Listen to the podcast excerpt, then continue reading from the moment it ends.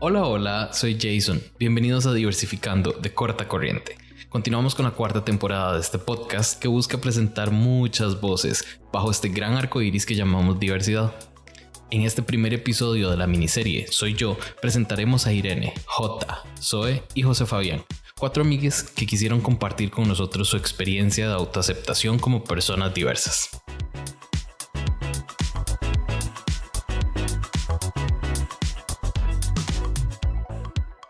Hola, mi nombre es Irene, tengo 29 años, me encanta salir a bailar, mi pronombre es ella y me identifico con la letra L.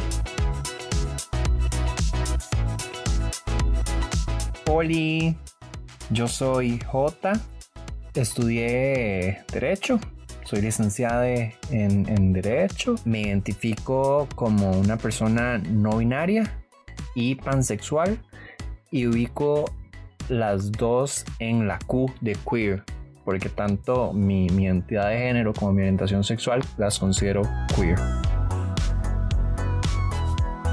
Hola, hola, mi nombre es Zoe Montero, tengo 24 años, soy una persona que suele ser bastante sociable, me gusta hacer activismo y en general creo que tengo buenas habilidades de escucha. Mis pronombres son she and her, ella en español y así es como me siento como a que se refieran a mí. Y me identifico con la letra T del acrónimo LGBTIQA. Hola, mi nombre es José Fabián Elizondo González, tengo 32 años y soy docente de inglés en la Universidad de Costa Rica. Mis pronombres serían él y me identifico con la letra G.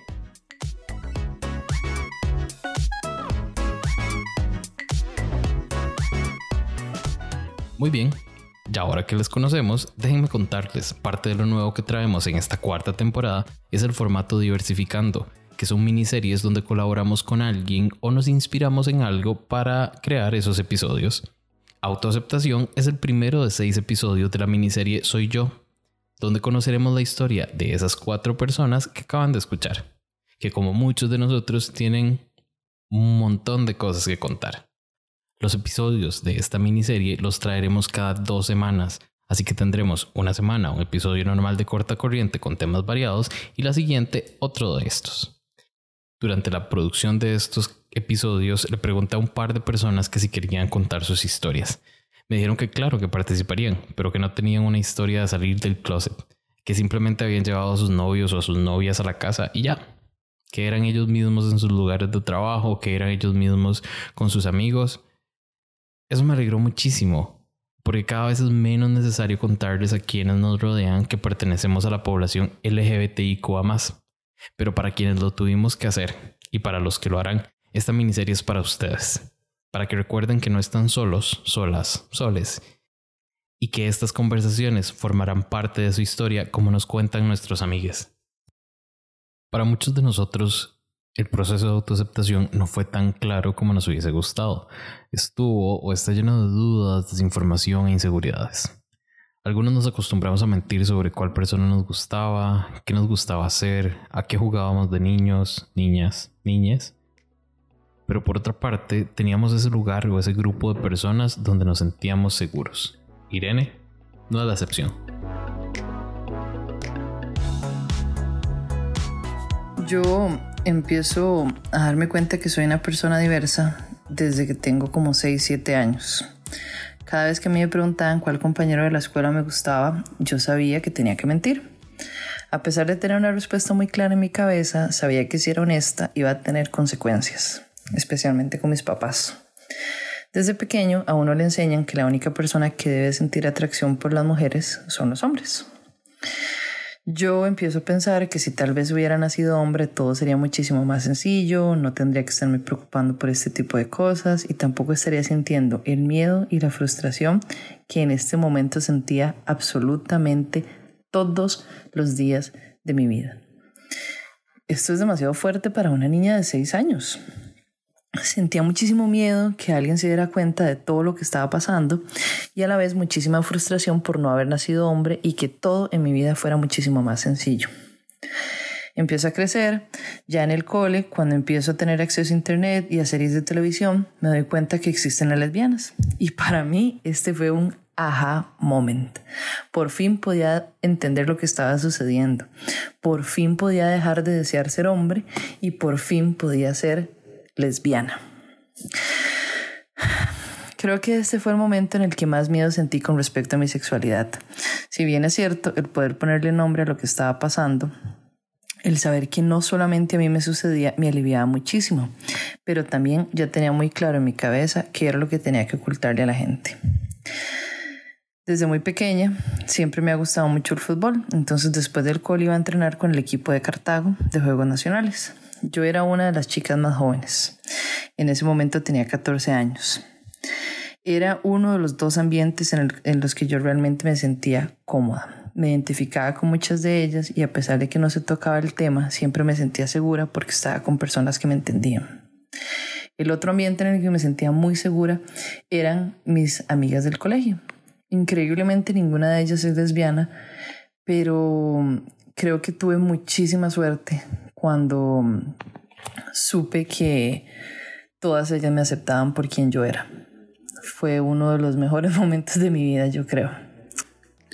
Y bueno, ahora las cosas han cambiado muchísimo. Estoy rodeada de gente que sabe quién soy, 100%, y para mí eso es lo más importante.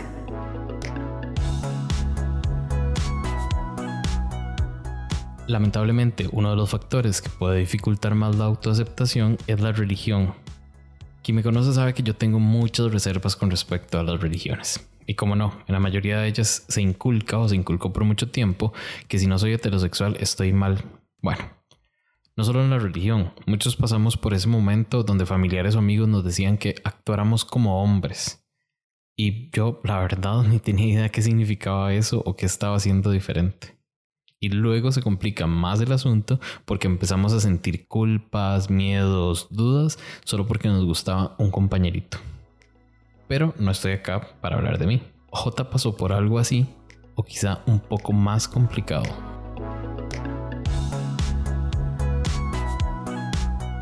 Es curioso porque siempre que hablo de la autopercepción, autoaceptación, salir del closet, ah, derechos humanos, hablo muy general. A, mí me cuesta un poco hablar de mis vivencias, de mis experiencias. Em, bueno, yo nací, crecí y por dicha no me reproduje en una familia evangélica fundamentalista machista también. Este. Entonces, por muchísimos años yo negué mi identidad, negué quién soy. Si yo hago un, un análisis en retrospectiva, mi primer amor, por así decirlo, fue un chiquillo del kinder. Eh, el hijo de los pastores. éramos muy amigos. Mi, mi papá era muy amigo del papá de él, entonces las familias éramos muy amigas. Él se quedaba a dormir en mi casa, yo me quedaba a dormir en la casa de él. Este.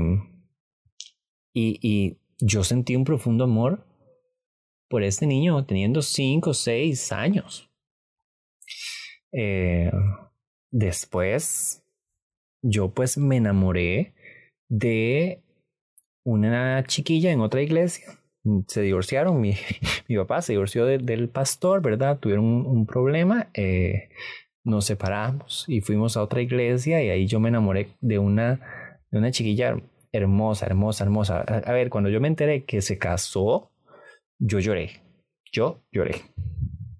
Entonces, entonces, este, pues, pues fue complejo porque yo me oculté el, el, el resto de, de atracciones que yo podía sentir en esta atracción más fuerte que sentía por mi, mm, esta amiga mía, porque llegamos a tener una amistad súper, súper linda. Y hasta hace poco yo pude volver a sentir un cariño y un y un amor tan lindo por otra persona como yo sentí por ella. Eh, si yo me devuelvo a pensar en retrospectiva, a los 14, 15 años, yo tuve algunos pensamientos este, donde yo pues me, atraía, me, atraía algún compañero, algún, algún hombre, este, pero como les digo, yo total siempre ignoraba eso, más porque pues eso me hacía sentir mal. Y en cuanto a mi identidad, pues yo tengo algunos recuerdos donde yo no me sentía hombre.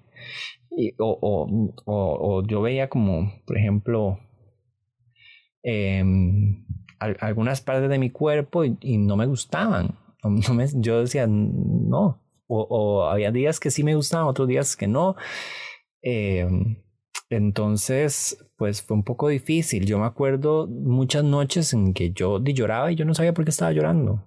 Y, y si pienso hoy es porque, sí, posiblemente porque estaba negando quién yo era, estaba negando este, mi identidad como persona, como mi orientación sexual y mi identidad de género.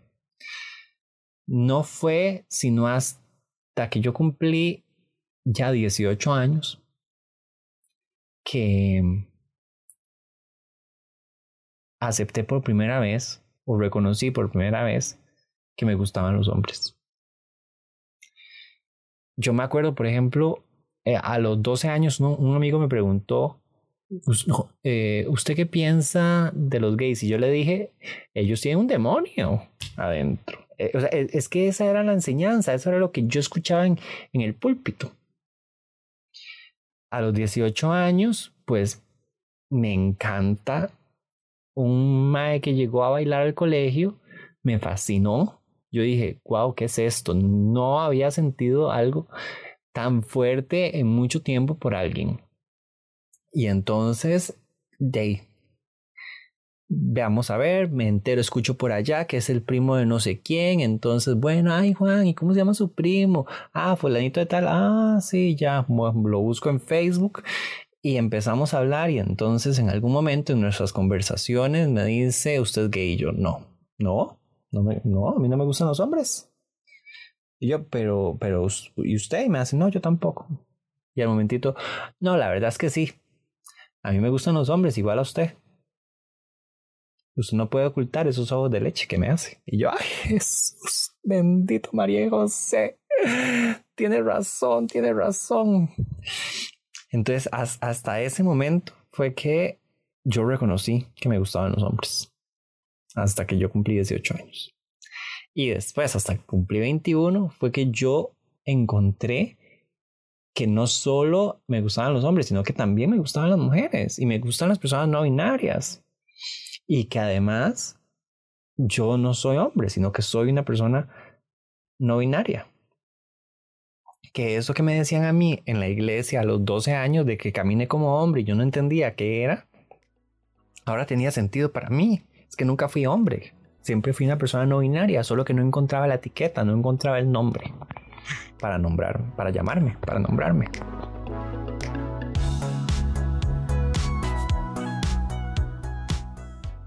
Pues bueno, sí, la religión puede afectar, pero ¿y si a eso le agregamos vivir en una zona rural? ¿Qué tanto puede cambiar nuestro proceso de autoaceptación? ¿Será que encontrar un espacio seguro como el que comentaba Irene es más fácil o más difícil? ¿Y qué tal lidiar con ese sentimiento de culpa que J mencionaba? Zoe definitivamente tiene bastante que contarnos sobre cómo vivió mientras se aceptaba como una mujer trans y dejaba atrás la homofobia y la transfobia internalizada que llevaba.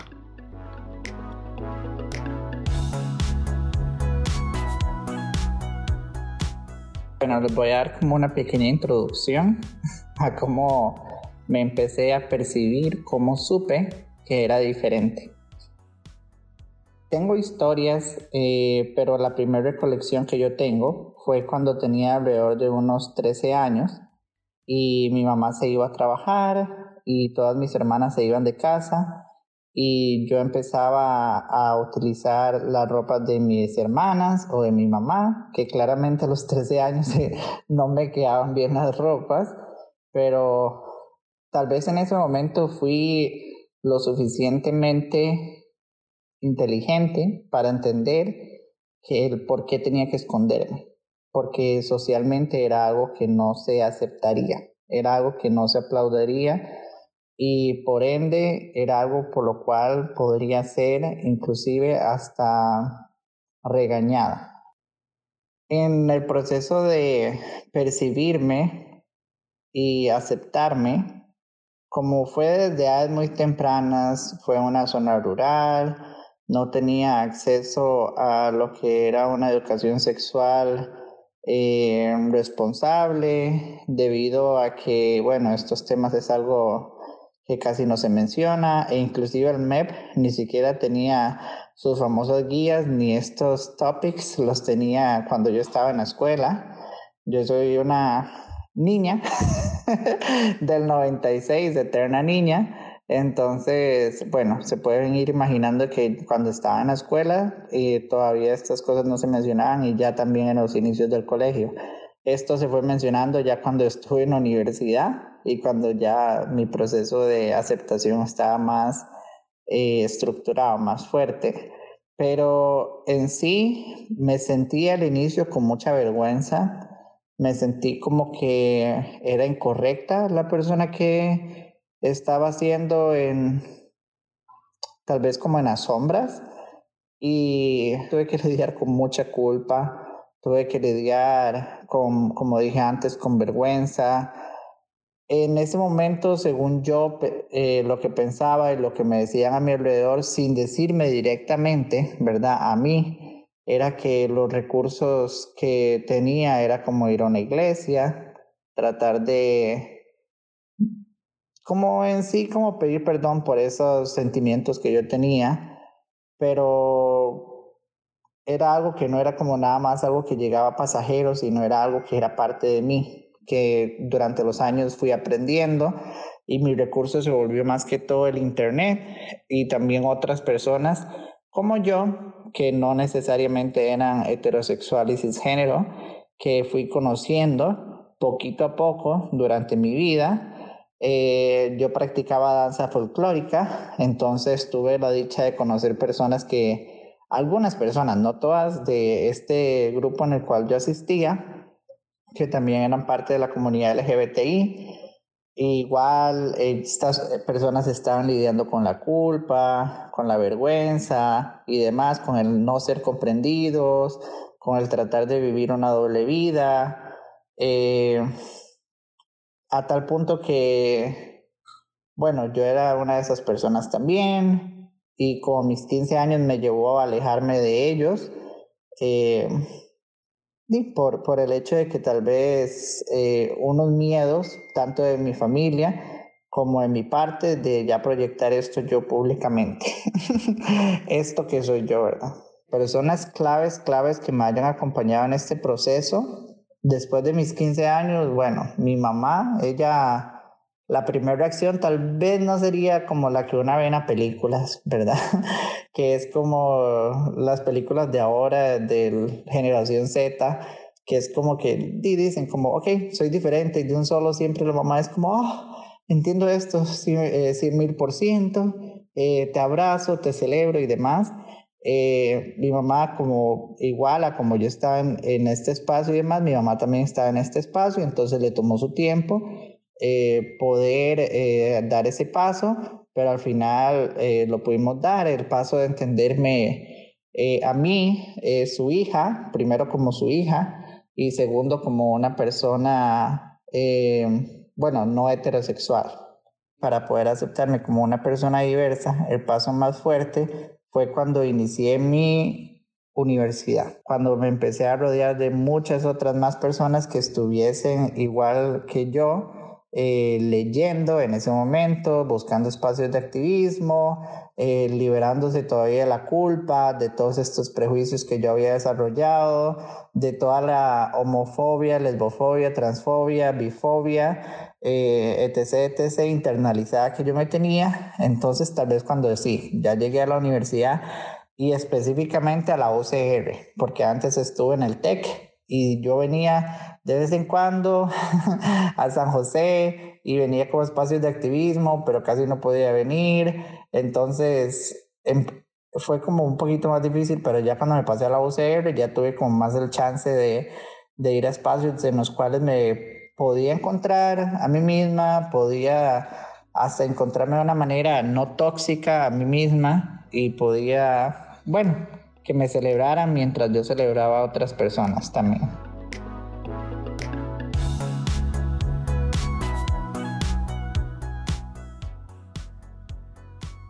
Similar a Irene, que decía que le gustaba cosas que usualmente se asociaban con chicos, a mí de chiquitillo me gustaban cosas que se asociaban con chicas. Recuerdo tener una fascinación gigante por mi pequeño pony. Una vez fui a jugar con una vecina que tenía uno y salí destrozado porque la madre no quiso prestármelo. Y yo nunca me animé a pedir que me compraran uno.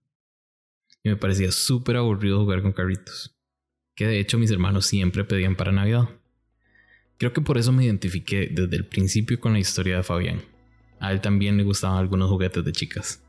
O bueno, que se creían eran de chicas.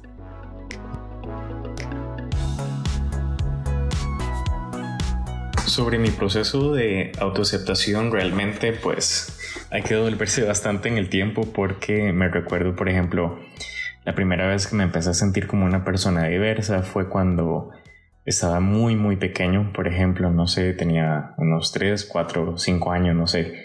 Y pues nuestra prima que vivía a la par de repente nos venía a cuidar en las noches porque mi mamá estudiaba inglés también en las noches y mi papá trabajaba en el aeropuerto. Entonces mi fascinación con, con esta prima que tenía el pelo larguísimo era peinarla una y otra vez, aprender a hacerle trenzas, hacerle peinados diferentes y que eran cosas, ¿verdad? Que, que mi hermano mayor, por ejemplo, no hacía ni le interesaba y más bien yo compartía este tipo de, de cosas como de chicas asociadas, ¿verdad? Estereotípicamente y pues empieza por ahí, ¿verdad? Esa, como ese interés por cosas que no eran asociadas culturalmente a cosas de, de niños. Por ejemplo, igual eh, me recuerdo como ayer estar tratando de, de escoger las portadas para, para los cuadernos de segundo año y, y lo que más me motivó en el mundo en ese, en ese momento al comprar los cuadernos eran las portadas de diositos y con flores y colores pastel, no sé qué. Y verdad, y en la familia entonces se, se cuestiona, se critica, se me, este, pone en evidencia, ¿verdad? Como cómo este va a escoger esto, realmente lo que quiere, mira que, que su hermano va a escoger cuadernos con carros, con transformers, ese tipo de cosas. Entonces, eh, si uno se siente como culpable de repente por querer algo diferente a lo que los otros chicos alrededor de uno quieren, siempre sentía como que no calzaba dentro del rol este, estereotípico para, para un hombre. Y por supuesto que también me empecé a atrever más con eh, cosas relacionadas también a, a, ropa de mi mamá, por ejemplo. Me recuerdo que le robaba ahí, este, no sé, tenía que podía ser 7, 8 años, los tacones que tenía unos tacones de lentejuelas azul que, eran chivísimas, entonces ahí me los probaba de repente, corría por la casa sin que nadie me viera y los volví a guardar. Entonces, definitivamente el sentimiento con el que tuve que lidiar fue, fue culpa, realmente creo que ese sería el primero. Si vemos, por ejemplo, los recursos que tuve a la mano para afrontar este proceso, pues eran nulos realmente en la infancia y al puro principio del colegio, por ejemplo, lo único que ves lo que hay en televisión, que realmente son más estereotipos muchas veces. Entonces no fue como que tuviera recursos para saber qué era lo que estaba sintiendo y hacia dónde iba a ir con todo este montón de, de emociones.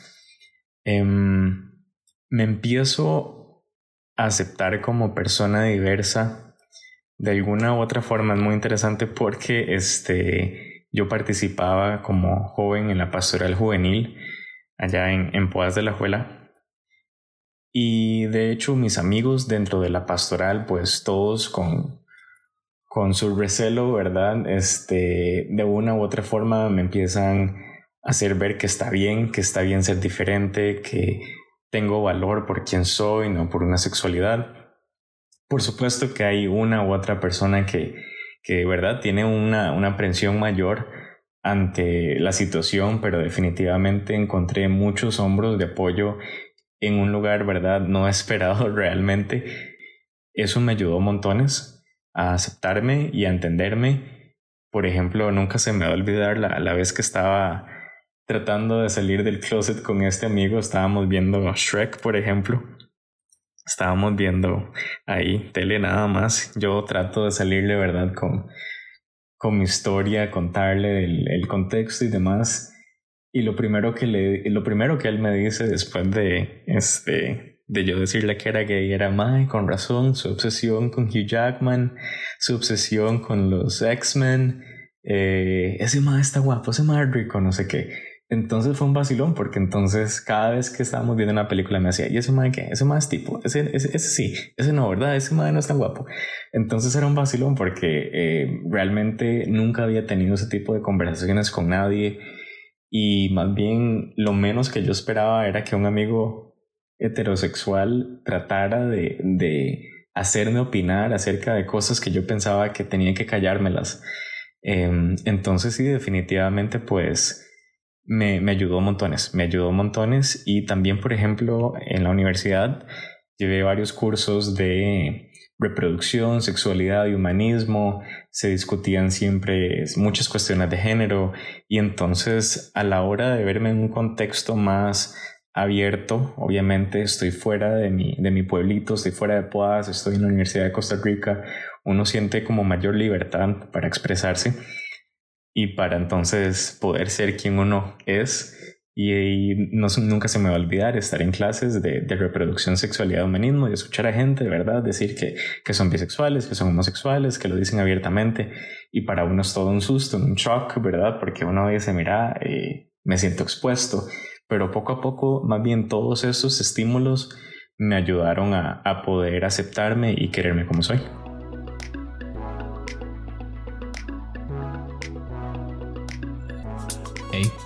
¿Se identificaron con alguna de las historias? Si no, no importa, porque a Irene, J, Zoe y José Fabián aún les quedan 5 episodios para contar muchísimo de sus vivencias. En dos semanas, en la próxima entrega de esta miniserie, soy yo, les traeremos el episodio Detonadores, que son esas cosas o situaciones que nos obligan a salir del closet con alguien o con toda la familia, luego de una fiesta, como a Irene. Pero, shh, no spoilers.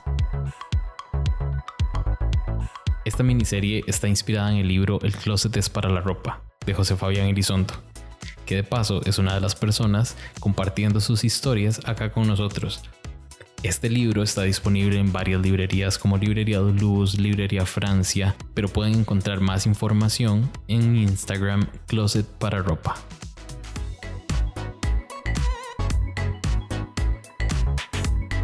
Si les gustó este episodio, compártanlo con sus amigos y esperen los próximos porque viene muchísimo más. Esto fue Autoaceptación, de la miniserie Soy yo, en corta corriente. Nos escuchamos la próxima semana. Por cierto, a nosotros nos pueden encontrar en Instagram y Twitter como corta raya bajo corriente y en Facebook como corta corriente. ¿Ya fueron a visitar nuestra página web? cortacorrientepodcast.com. Ahí pueden encontrar los episodios de las temporadas anteriores, 1, 2 y 3, completos y de hecho con un poquito más de información y otras cositas que estamos preparando para ustedes. Dirección y producción, Jason Salas. Diseño gráfico y redes sociales, Pedro González. Preproducción y apoyo moral, Marco Ureña.